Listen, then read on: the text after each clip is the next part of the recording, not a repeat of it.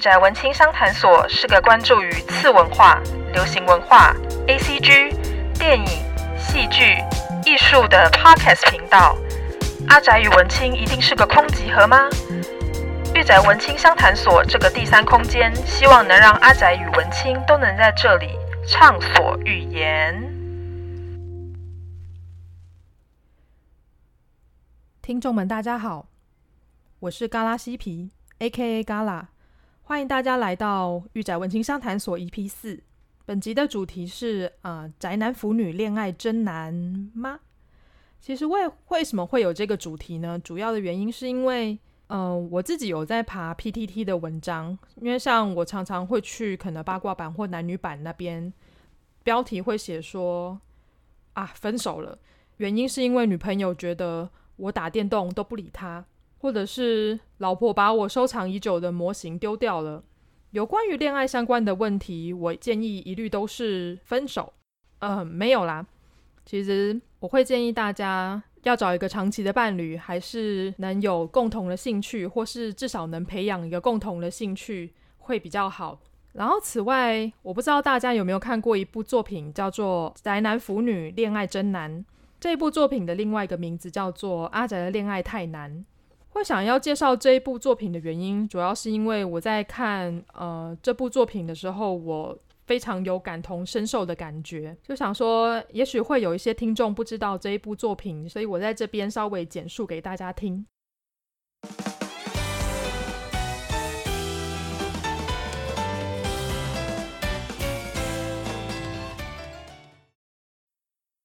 阿宅的恋爱太难这一部作品其实是二零一四年的作品，然后我第一次接触到这部作品是从呃动画开始，我还蛮喜欢这部作品的氛围，它是比较像是单元剧，画面也很清新，然后故事也很可爱，然后最重要的是它有将宅男跟腐女之间的恋爱关系表现得非常的好。这部作品的呃女主角叫做桃赖成海。她是一位二十六岁的 OL，她外表就是看起来有点靠不住，然后也是可爱可爱的一个女生，但实际上她是一个重度的腐女，而且还会去参加一些呃同人的活动。但因为她之前有一个失败的恋爱关系，所以她平常会对身边的人隐藏自己御宅的兴趣。故事就发生在，因为她跟她的前男友分手的原因是，呃，她的腐女兴趣被前男友发现了。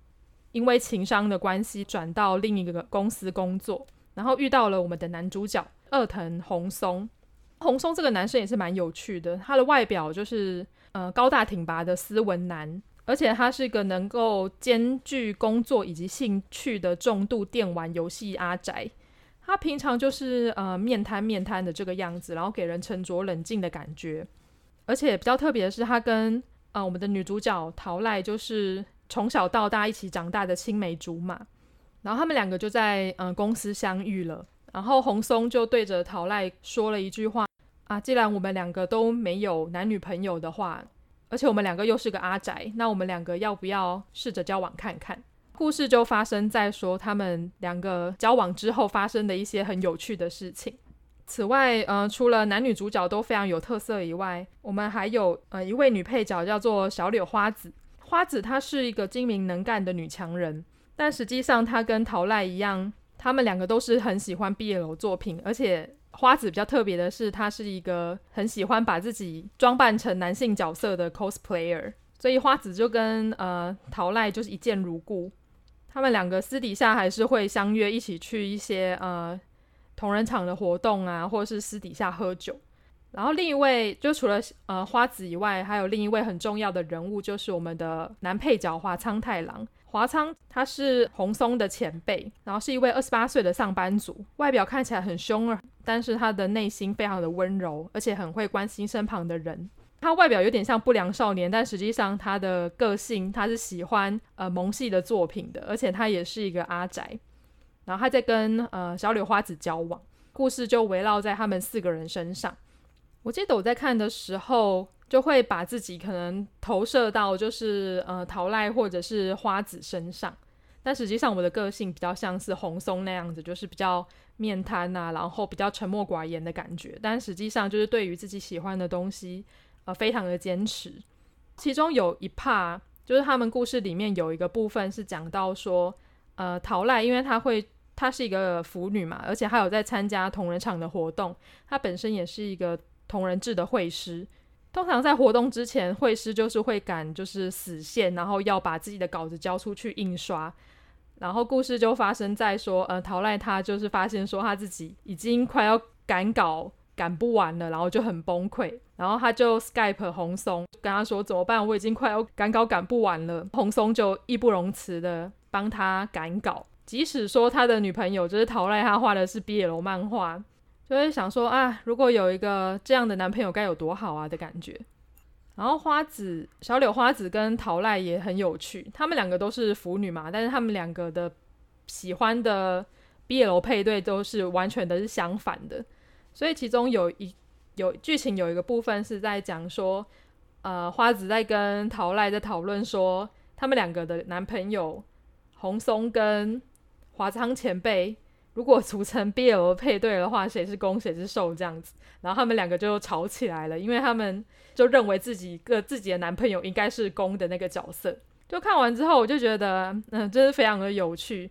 就他某一部分就是玩，他某部分就是体现了宅男跟腐女之间的恋爱大概是什么样貌的，他又跟一般的情侣的互动又是不太一样的。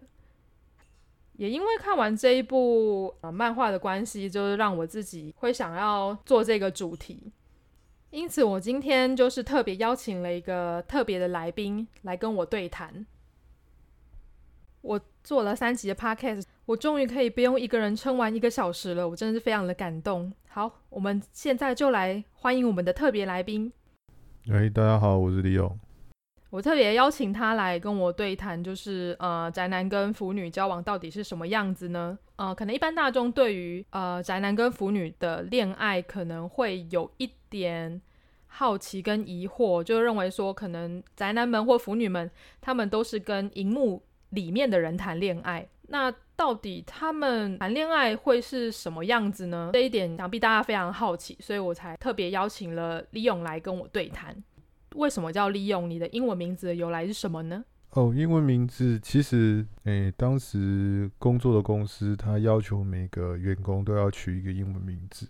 原本用的英文名字因为太中二了，所以后来就觉得，诶，那要改个英文名字。可是我的中文名字又不好直翻成英文名字，所以当时就百思不得其解。都那个时候刚好有有实况组正在玩《恶灵古堡》，当时《恶灵古堡》的主角其中就有一个。李昂，他们是两人一组的组队方式，然后只要男主角李昂一死，呃，他他的搭档伙伴就会大喊李昂的名字，然后就这样，实况组在那边玩死的角色很多次的时候，我突然觉得，哎，那不就叫李昂吧？那其实名字就只是从一个游戏角色的名字挪用过来而已。你是说他会突然大喊李昂这样吗？呃，对，然后就听了一次、两次、三次之后，就觉得，哎。哦，好，然后就马上回复给公司的主管说：“那我我英文名字要叫 Leon 这样子。”我觉得很好笑的是，那个时候大家听到你的英文名字，不是都是问说：“所以你是狮子座的吗？”对对，很多人问我这个问题，然后其实跟狮子座无关，然后跟星座也无关。我甚至不知道 Leon 就是狮子座的意思。我还被一个狮子座的同学质疑说：“为什么要用他他们那个星座的英文名字？叫我走开。”是 Leo 啦，那我们也可以去查一下，就是 Leo 王到底是不是 狮子座的这样，还是因为一开始听到你的英文名字，我还想说你是不是因为太喜欢 A B 女优，就是呃 Rion，所以才取了这个名字。哦，人家现在已经叫安斋拉拉。就我想，呃，男性的 听听众朋友应该会比较了解吧。不过就是你的英文名字的由来，其实也是呃游戏里面来的。嗯，对。我今天特别准备了一些问题，想要跟呃利用做对谈，是从刚刚的故事里面延伸的吗？哎，不是，我自己有准备问题。就嗯，我们小时候都是看那个手滑卡通台跟中都卡通台长大的嘛。就我记得当时的中都卡通台，它有播还蛮多呃卡通的，例如说像什么 NG 骑士柠檬啊、枪神啊。或是呃，绝对无敌雷神王跟魔动王等等，我想现可能比较年轻的听众，他们可能对这两个卡通台就是很陌生。不过在呃我小时候的时候，这两个卡通台，我们要看卡通，基本上都是到这两个卡通台去看的。那你还记得小时候对你影响最深的作品是什么吗？你有最喜欢的作品吗？如果要说影响最深，其实就是个性养成这个部分吧。从以前就喜欢看一些，呃，比如说刚刚你讲的一些比较男性向、比较英雄主义式的那种卡通，勇者系列那种机器人勇者系列。那如果说真的要讲，我现在回想起来，印象最深啊，诶，有一部卡通叫做《十二生肖爆裂战士》。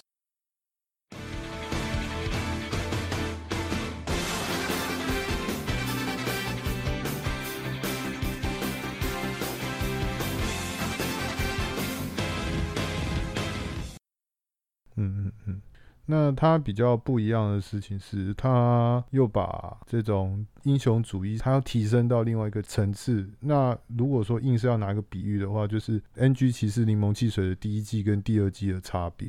因为第一季就是那种那种热血啊，没有什么事情是大喊一声热血沸腾没有办法解决的，但是。进入第二季之后呢，他必须要牺牲伙伴，才可以拥有诶干掉魔王的能力。这时候主角就要面临的抉择啊。那我觉得这是是一种逼迫我们去思考，说你的你获得力量的代价是什么？十二生肖爆裂战士它也是一个长篇故事，那前期也是一样，展现每个十二生肖英雄的特别能力。就当时我来讲是还蛮新奇的。那只是到故事的尾声一样，主角要面临同伴的牺牲，然后呢，才能继续往前迈进的这种成长历程。我记得我十二生肖爆裂战士，我好像还是特地去呃录影带店租录影带回家看的。然后我看完之后，我就还蛮喜欢虎王这个角色，虽然我不是属老虎啦，就是戴墨镜会变身的。对对对对对，我觉得很酷，而且我觉得他很 man。然后里面的反派是猫咪。跟现在的状况完全不一样。而且十二生肖暴力战士有一个有趣的地方是，虽然它是十二个十二个角色，但是第一男主角是老鼠。老鼠，嗯，对，所以反派是猫的时候，就 他要面临他的一个先天的本能，他要去克服他害怕猫咪的这一段路。那我就跟汤姆猫与杰利鼠一样吗？嗯，一样吗？好像不太一样哦。因为汤姆猫的杰利鼠老鼠是不怕猫的，也是啦。然后现在想想说，因为我我有在玩手游嘛，我就玩 FGO，就觉得哎，FGO 的 某个部分的剧情跟十二生肖爆裂战士有点像，就是有一个组织，然后他会挑选里面的一些角色跟就是精英角色，然后去出任务，然后他们出任务的地点就是他们会把那一群精英的角色放到。异世界里面，然后去修正那个异世界扭曲的地方，所以我就觉得，在 FGO 的时候，我就看剧情，就觉得，诶，这个部分就好像在哪里看过的感觉。那你以前看了那么多呃动画，你还记不记得你二次元的初恋？就是里面有没有哪些可爱的女孩子让你特别心动的？哦，我没有办法点名几岁，因为从那个时候看的。因为我们小时候那时候的动画跟卡通，其实它尺度很大，大的有点夸张。比如说《鬼神童子》啊，一个发招，然后呢，方圆不知道几百公尺的女生衣服全部烂光光，或者是审美那个时候会把男同学全部变成内裤的那个那个章节。那个时候，然后男同学只要变成内裤，他就会丧失生存意志。最后大家要想到一个方法，就是叫女同学把变成内裤的男同学全部穿在身上。但仔细想想，那当时的灵异教师审美还没有变成十八禁，真是个奇迹耶。那你在看可能英雄系列或是比较少年向的作品的时候，你会不会有特别喜欢的女性角色？你会把她当做你可能的初恋或是二次元的婆这样子？然后你是在几岁的时候遇到她的？嗯其实以前对于这种女性角色，就是喜欢的很多，比如说，比如说刚刚讲的《鬼神童子》的小明女主角，然后还有《极乐美神大作战》的女主角，钢弹居的雷音，然后鲁邦三世的风伯二子。这这个一样也是跟刚刚的问题一样，也是没有办法去不可考，因为因为没有办法去想起来到底第一个是谁。还是你有很多个，你也可以讲出来，没关系。可是现应该说应该这样讲说，现在回去想，印象第一就是第一次接触到那种很心动的女性角色的时候，已经想不起来是谁。但是现在可以讲得出来，印象最深的是谁？是哪一部卡通？我想应该是机械女神的那个莱姆吧。莱姆还蛮可爱的，而且她又是黑长直嘛，对不对？是个活泼可爱的小女生。小女生吗？嗯，她算少女吧。如果跟她其他两位同伴比起来的话，对，应该应该算吧。就是她的人设是少女。嗯，我还记得你以前不是跟我说你也喜欢火星仙子，因为她是黑长直又加上高跟鞋。造型吧。造型。对造型来讲，因为那个那个时候看看美少女战士会被鄙视啊。会不会同才排挤啊？男生只可以看金刚战士，怎么可以看美少女战士？哦，嗯、所以呃，可能小时候国小的同才，他们就会觉得你去看美少女战士就是娘娘腔这个样子嘛？可能吧？怎么说？就是不知道哎、欸，男生跟女生就会分两边，然后看的。某一部卡通的人就是女生那一边，看的某一部卡通就是男生那一边，所以就是那时候会有我，我只记得好像有这个氛氛围啦。但是美少女战士还是有时候会不小心看到个一两集。诶、对于每个角色他他们的故事是什么，其实印象没有很深，但是就是诶、会记得说，诶、火星仙子那个造型跟其他的比起来，就觉得诶、好好像还不错，但是。我我我只有一个印象，就是女主角很烦，所以我就很讨厌女主角这样子。哦，你不喜欢越野兔就对了。对，我不喜欢那种很吵的角色。因为呃，那这样来说的话，我的二次元初恋其实也有一点不可考了啦。但是我刚刚仔细想了一下，就是应该可以回溯到我呃大概小学四年级的时候，我有看一部动画，在中都卡通台播的一个动画，叫做呃白色十字架。我不知道跟我差不多年纪的朋友们有没有听过这一部作品，因为其实它是一个，它的故事在讲说有四位的花美男，他们平常白天在花店工作，那晚上他们就会变成特务，然后去执行任务。他们的目任务就是将那些犯下令人发指的罪行，而且利用权势跟金钱逃脱法网的坏人处以死刑。然后比较特别的是。这部作品是由声优子安五人他为原作，然后跟呃 Project Web Beta 的这个公司一起制作的。那时候我就还蛮喜欢这部作品的，因为四个帅哥嘛，就是小女生自然而然会被帅哥们所吸引。我刚刚有稍微查了一下，我发现他的那个人物的那种设定跟。《醉游记》好像哦，我觉得蛮像的，因为刚好也是一个红头发，然后一个是比较花花公子的，然后一个弟弟，然后一个比较开朗的书生的哥哥，这样子就还蛮像的。我觉得说不定有稍微被影响吧。就说到子安五人呐、啊，就我相信，就是有看过 JoJo 的朋友们，应该对子安五人这个声优应该不陌生。就是他是我们的 Dio 桑嘛的配音员，就是他会突然大喊说 “Kono Dio 的”或者是 “Wuri” 的那个配音员。嗯，你要模仿一下吗？不要。就觉得哇，子安也配过冷酷的角色，就它里面有四个男主角嘛，就分别是藤宫蓝，藤宫蓝就是由子安五人配音的，然后。Ken 就是飞鹰剑，他是由我们的关智一，就是鼎鼎有名的《Fate Stay Night》里面的金闪闪，然后另外还有右吉工藤耀尔，就是三木真一郎所配音的。呃，三木真一郎也是我非常喜欢的一个声优啦，他每次都配那种呃大哥哥温柔的大哥哥的角色，然后另外就是呃欧米，就是月夜野城这个角色，他是由我们的太公望的配音员结成比率所配音的。我记得我那时候就是很风靡，就是白色十字架嘛，所以小时候国小不都会写联络簿吗？或者是那种国文课都会写照样造句，我就每一个照样造句，我都是用他们四个人的名字去造句的。你们老师怎么会放任你这么做这种事情？我不知道，反正。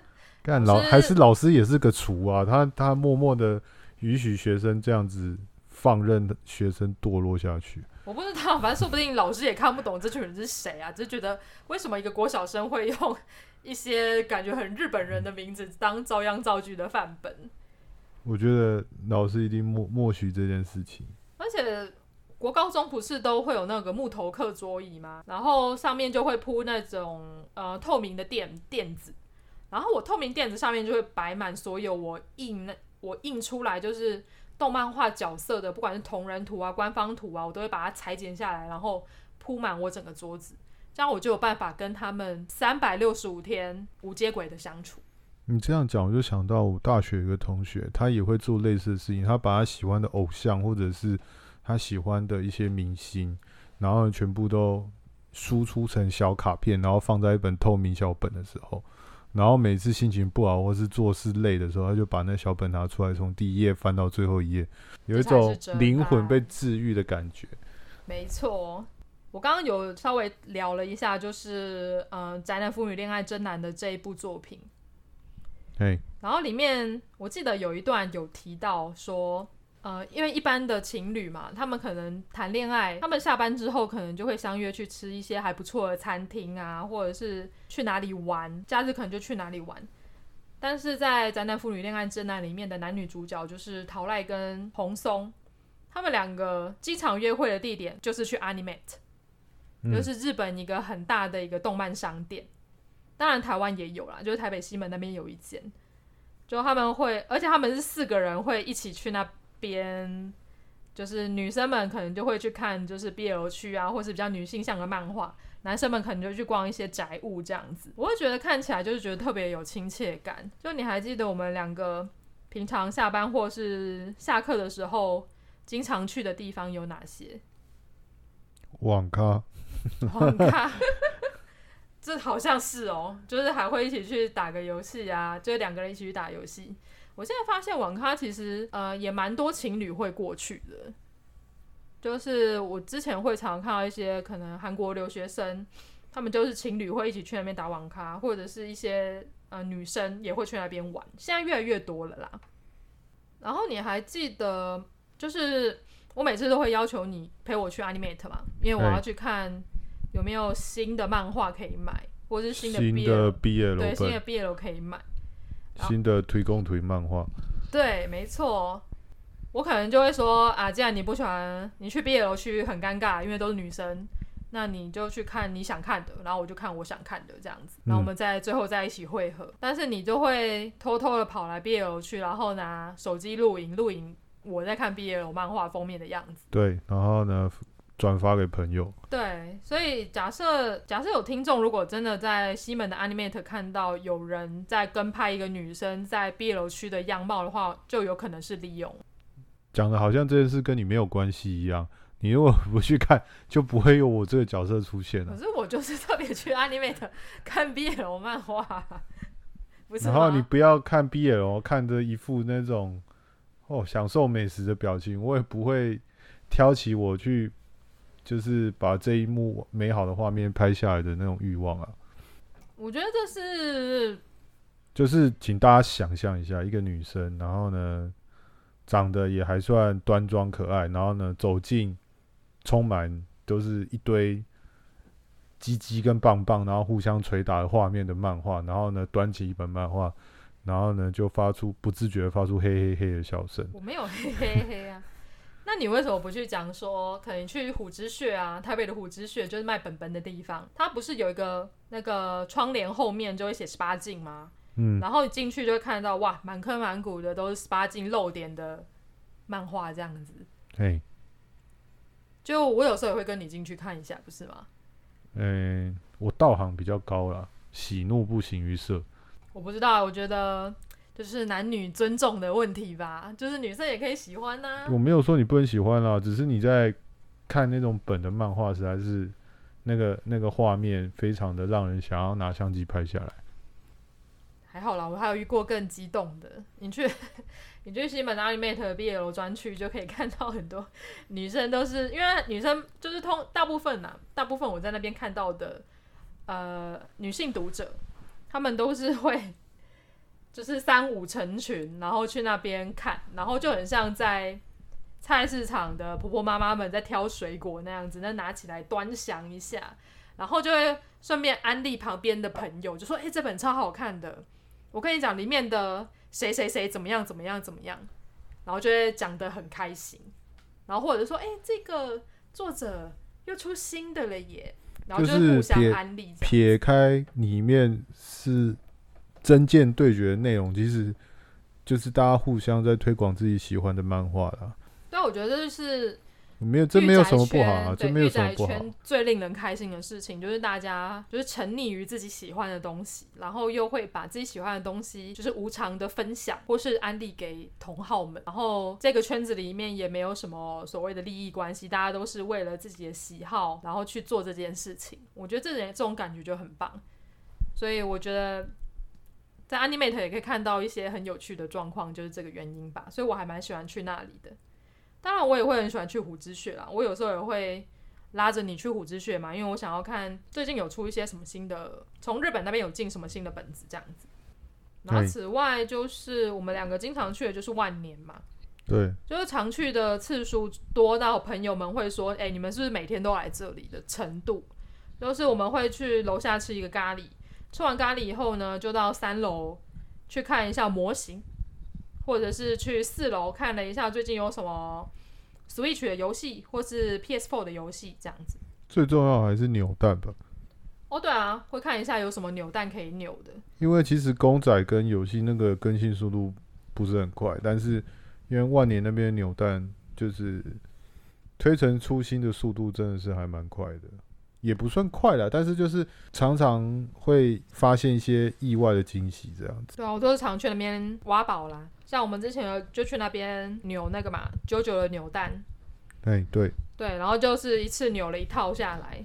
对，很顺哦，刚好一扭了，好像六只都没有重复吧，连续六只都没有重复。哦，对。那因为我们两个人算是我自己觉得啦，我自己觉得我们两个是算半现充半阿宅啦。现充就是离阿楚，就是非阿宅的大多数人。就我自己觉得，我们两个算是这两个族群的中间值吧。虽然我是比较偏宅一点点的，然后我们身边有很多所谓的现充朋友，他们完全不懂说，诶，为什么我们两个出去就是专门去 Animate 跟万年。然后就聊一下，然后又我们两个平常爱聊天，就是会话题就是围绕在像实况组啊，或者是最近看的动画上，动画上面，他们会觉得非常的难以接入我们的话题。那如果你在面对一些这种现充朋友或者是不熟的朋友，你会隐藏自己的喜好吗？不会啊，因为通常谈不来就不会变成朋友了。他们对 A C G 非常的感冒呢？哦，那就不会是朋友啊。哦，这样说也是有道理啦。像我妈之前也问过我说：“哎、欸，假设你未来的老公或者是未来的男朋友，就是很反对你看这些漫画啊，或者是很反对你去收集这些公仔，你要怎么办？”我就跟他说：“那我会直接跟他分手。”我就觉得。那这样子，我们两个应该很难长久的走下去吧？我觉得这算是我的择偶条件的其中一环了。有很多人会想说：“哎、欸，我女朋友很讨厌我打电动，我该怎么办？”之类的话题。说分手啊！我就跟他说，我就很想跟他说，那去找一个有跟你同样喜好，或者是同样也喜欢打电动的女朋友，这样子。就去当实况组的骑士团。然后看能不能跟时光组交往。对，我、哦、说到这个，我觉得还蛮有趣的，就是我们这边不是有一些朋友，然后他们是情侣，就是 couple 嘛。然后他们在玩游戏的过程中，因为我们都会互相组团打游戏，尤其是之前在打 Overwatch 的时候，不是都有都有双出双入队的朋友吗？哦，对啊。然后他们就会在游戏里面吵架，就是说，哎、欸，就是女朋友会骂男朋友说，哎、欸，你刚刚都没有保护我，或者是你怎么打那么烂之类的，然后就互相吵起来。嗯，我就想说，哎。真的真的不要为了游戏吵架啦，就输赢真的就是一时的，就真的不要为了这种事情伤了和气。就是吵到要分手，我也觉得也是。我们是还没有遇遇到那种为了打游戏吵到要分手的啦。是没错啦。然后我自己面对如果不是很熟的朋友或是同事的时候，我其实是会跟。阿宅腐女恋爱真难里面的女主角桃赖一样，就是我是会隐藏身份的。就某部分，可能我自己也会有一些疙瘩吧，会有一些想法，说可能对方会觉得会擅自下一个标签，说：“哎，你这个人怎么样怎么样怎么样，好像很难沟通之类的。”我觉得某部分算是一些呃流行文化或是大众媒体已经把所谓的。宅男宅女的形象给定型化了，我觉得这种方式不是很好啦。我觉得当朋友，不管是当朋友或是有接触到的对象的话，应该都是要有接触过后，然后再去下定论会比较好，而不是靠着大众媒体所给的资讯去下评论。不过这当然也影响到我交朋友的话，我会先区分说他是宅圈的人呢，腐圈的人呢。还是一般大众这个样子，然后去可能面对到一般大众，我可能就会跟他聊所谓的电影啊，或者是戏剧，我就不会跟他特别去聊说，呃，我喜欢看 BL，或者是我喜欢动漫画这件事情。我要真的到很熟的朋友，我愿意跟他敞开心胸，我才会公布我的身份。比较特别的例子是。我以前有在游戏公司当实习嘛，那个公司比较特别的是，大部分进去里面的员工们，百分之五十五六十以上都是宅，所以你可以从他的呃座位的布置就可以看得出他喜欢哪一部作品。我觉得这一点就不错啊，就是大家都很自得其乐的徜徉在自己喜欢的事物里面，就即使平常大家工作很忙。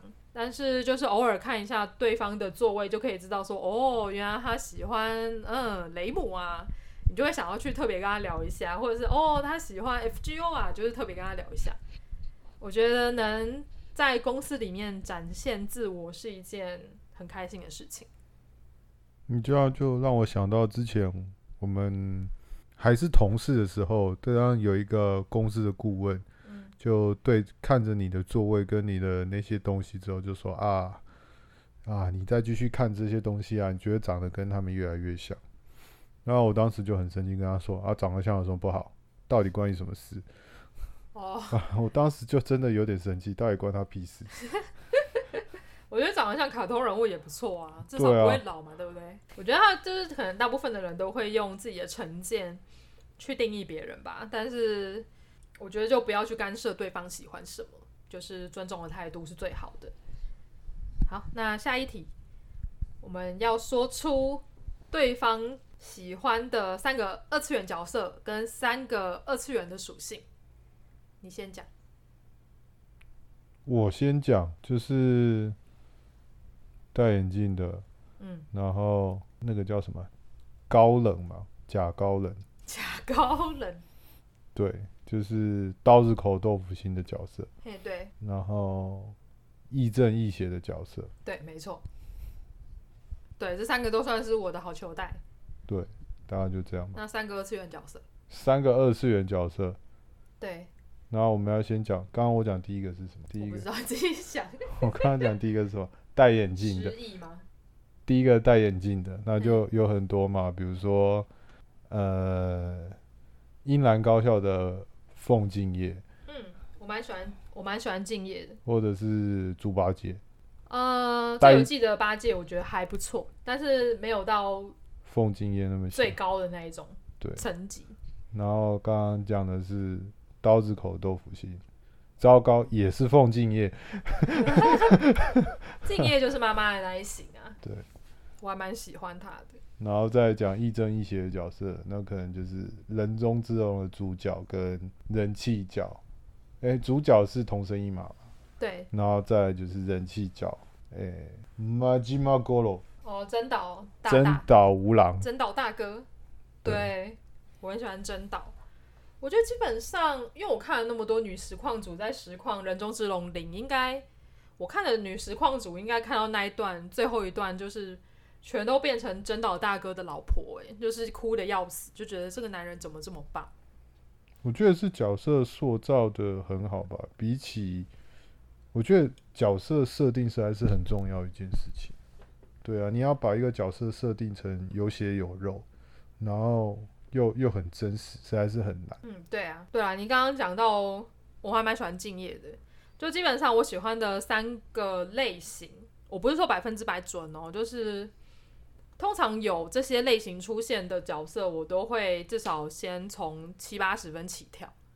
例如说，我喜欢戴眼镜的角色，而且这个戴眼镜的角色最好是 斯文败类型的，这很难讲啦。就是戴眼镜很知识型，但是实际上他可能会有点坏坏的感觉。然后另外就是不良仔类型的，嗯，就是外表很坏，但是实际上他会有，就是还会爱护小动物啊，或者是对，优助，对，就是。很坏，但是他又是很有正义感的那一种，或者是他是很很温柔的那一种。第三就是亦正亦邪的角色，例如说我在看 Jump 漫画里面很多作品，我都不是喜欢主角，我都是喜欢反派。然后那些反派他们通常都有自己的原则，对，对，他们有自己的原则，他们知道他们在做什么，然后他们愿意为自己的理想而战。然后不管他们后来有没有洗白。当然有洗白最好了，就是他们会变成在最后变成正义的一方，或是在主角最危急的时候伸出手帮他一把。我觉得这种角色还蛮蛮迷人的，就是你会觉得他的角色曲线是立体的。然后我要说出你三个喜欢的属性，三个喜欢的属性，因为我自己都很不清楚啊，因为常常变来变去，因为有些角色。他会因为他的某一个特色，然后就会被被放大，然后盖掉其他角色。你可以说你是说巨乳吗？哦，真是太大了。可是可是，如果是单纯一个巨乳角色，可是他其他的缺点就是已经强到可以盖过这个优点的话，那那我也不见得会喜欢了啊。但是假设你看到一个角色一刚开始出来的时候，他有这些条件，你可能就会先帮他从七八十分开始打。对啊，对啊，那那好，那打个比方好了，井上之基他是巨乳吧？对，但是你不喜欢，可是他是个北七啊，你不喜欢傻妹吧？不喜欢北七啊？你喜欢看起来有点不是他要有一点厉害的巨乳角色？对啊，他不能是一个一个一个白痴跟一个。每次都是在挖坑的角色，你知道，点火跟放火的都是他，然后主角一天到晚要救他。哦，哦，那我大概了解。好，所以你要开始说了吗？我就是想的比较直接啦，我这个人比较肤浅。嗯，我觉得你应该喜欢巨乳角，就是或者是阿拉阿拉角。等下，你现在一次讲两个点吗？还是讲一个点？呃，两个点。好，对，就是巨乳角跟阿拉阿拉角，阿拉阿拉角可以讲的更明确一点，就是学姐的那种类型，就是看起来有股母爱的感觉，嗯、然后但是她又是一个深藏不露的角色，嗯嗯，对，然后最后一个，最后一个，我想一下，你应该蛮喜欢那种很有个性的女生吧？对，对。但是不到女王的那种程度。对，女王不行。嗯，但是就是很有个性的女生。对。然后对应出来的三个二次元角色就是独岛学姐，有吗？你说三个角色合而为一就变成独岛学姐吗？就是独岛学姐跟那个谁啊，对魔人的英格丽特。跟等一下，你真的知道英格丽特是谁吗？我不知道。对啊。你根本就不知道英格丽特是谁，而且英格丽特不在这三个学这呃，巨乳有啦，剩下两个没有。没有吗？没有。那还有一个是谁啊？我还要再举出一个，对不对？对。嗯，哎、欸。而且你不能把十八禁的角色列在这这三个条件里面，十八禁的十八禁番号的，哎、欸，不管是动画、游戏，都不在这三个选项里面。那 My Little Pony 的 Fluttershy 算吗？虽然它是一匹马。Fluttershy，呃，它算是软萌吧。可是你喜欢萌妹哦？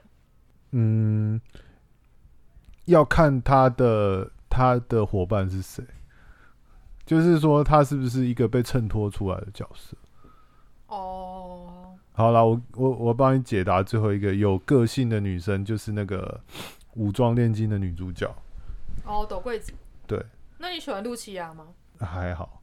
诶、为什么他们两个的性质很类似、欸？诶，很类似啊，可是可是其他的女性角的特色更强啊。应该说，死神里面我没有特别喜欢哪个女性角，因为他们的怎么讲人设不刚好都没有打到我喜欢的那个点，感觉诶、这个角色要强调巨乳，可是又他的人设又不是不像是巨乳会会出现的个性。然后，或者是，诶，他可能是一个个性很鲜明的。然后啊，如果说真的有这么喜欢，可能是夜一吧。哦，我也喜欢夜一，他是黑肉正妹。他是黑猫。对啊，而且他很酷诶。对，那还有就是死神里面的夜一，他是算是忍者型的角色吗？对。对，然后他又穿了 超级 V 领这样子，然后很酷的一个大姐姐。那这样子，我有答对你的问题吗？有吧。你独岛学姐一个人就把三个三个角色都合在一起了。对啊，虽然我没有看那部动画。对啊，而且你怎么你的你举的三个角色你都是没看过的。对啊，因为我真的啊，我对男性向的作品比较少涉猎啦。可是我刚刚讲你的那那那那那几部我都有看的。哦，对啊。你看我都有设身处地为他人着想。你刚刚讲的。那那几个角色大部分都是少年漫画里面的角色啊。如果我全部举少女漫画的，应该就没看过。我总不能跟你说，你总不能跟我说，哎，都是那些 BL 漫画里面的角色。对啊，我讲 BL，你怎么会知道？对啊，我怎么会知道嘞？对啊。以下开放听众 call in 留言。他他们应该也不知道我喜欢哪些角色。反正我后来会有一集专门讲 BL 的，就即使那一集的。收听率很差，但是我还是要讲这样子。好，然后最后一题，嗯、呃，就是你觉得跟腐女或是同人女交往的优缺点是什么？它跟就是跟可能没有这些喜好的女性交往的差别又是什么？我我以前好像有讲过类似的问题，就是，嗯，我我不知道这是不是一个普遍现象，就是我遇到的，就是。嗯，你要讲同人女好嘛？喜欢，比如说对于二次元 ACG 或者是或者是 cos cosplay 感兴趣的这些女性友人，我都觉得大部分的这些这些女生都有一个共同的特质，而且还蛮强的，就是她们我遇到这些女生大部大部分，我是说我遇到的大部分，很多人都活在自己的世界里面。啊，这种算优点还是缺点？算缺点，因为很不好相处啊。然后他们很容易就是把自己的喜好放大投射，然后或者是，诶，简单来讲就是有时候会觉得有一点点社会化不全，不完全，然后会觉得嗯，会让身边有人觉得有点尴尬这样子。哦，我就是会有遇过这种情形，所以我会觉得，诶，嗯，哎，不太好相处这样。然后如果说优点的话，就是我个人其实是很不喜欢去人多的地方，然后非必要的时候不喜欢出门的人，所以我会觉得，哎，那跟同人女交往可能就是可以刚好跟大家喜好可以互相配合这样子。听起来是个弊大于利的状态。弊大于利吗？听起来啦。那我自己觉得跟，可是你也不算宅男啦，但是。我觉得，对啊，我只是不喜欢出门而已。对，如果跟一个真的呃喜欢动漫画的阿宅们交往的优缺点是什么？我觉得，呃，先从优点开始讲啊。优点就是，当然就是我们两个的喜好跟聊天的内容会比较丰富一点。就即使我们在我们假设假设我是腐女，我只看 BL 的话，对方可能只看比较萌系的东西的话，但是我但是我觉得我们多多少少还可以找到一两部有共鸣的东西，然后一起去看。或者是至少我们两个可以一起去 CWT 啊，或者 FF 的同人场，就可以互相揪啦，或者是可以互相揪看动画电影这样子。我觉得至少我们的沟通，在用宅用语的沟通方式是可以交流的。嗯嗯，我觉得这是一个优势，就是沟通语言是平等的啦，不会波长对不到的问题。对啊，不会说可能。啊、呃，可能有人认为说，你得攻杀小这样子，不会有人说，可能我看呃韩剧就是比较高等的，你看抖音就是比较低等的行为，就是不会有这种所谓的高低之分。但是我觉得这个说到底还是需要尊重啦，就不管你是不是阿宅，这个尊重对方的兴趣还是非常重要的。一个部分缺点哦，缺点可能就跟你刚刚讲的一样吧，就是假设两个人虽然虽然都是宅，但是喜欢的东西太不一样的话，可能还是会变成我只讲我自己的，或是你只讲你自己的状态发生。嗯嗯嗯。然后当然，可能外界对于宅男跟腐女会有一个既定印象，就是他们好像不是很注重自己的穿着打扮跟卫生条件，就是没有社会化啊。对，但是我觉得这个这个真的是谬误啦，跟误传。就是我还是身边有很多很会打扮的腐女朋友，然后甚至他们在社会上有一个非常好的工作，他们也有非常靓丽的外形，但是他们的喜好可能是看 BL，只是他们不会把这一个事情告诉你，因为。社会压力情况下，他们必须要把自己的喜好隐藏起来。嗯，对啊，这就是我自己认为的优缺点。好，那我们这一集的节目就差不多到这边要准备结束了。如果你喜欢我的内容的话，你也喜欢玉仔文青商谈所的话，就是欢迎到 Apple Podcast 帮我按一个五星好评。或者是到呃 Spotify 按一个关注，或者是到 Sound 按一个追随，就不会错过我的下一部 Podcast 喽。如果有任何疑问或是任何的问题想要跟我聊天，或是想要推广任何一部动漫画的话，欢迎到我的 Facebook 嘎拉西皮玉仔文青商谈所，然后去按个赞，然后留言给我。就这样，我们下一集节目再见，哟喽。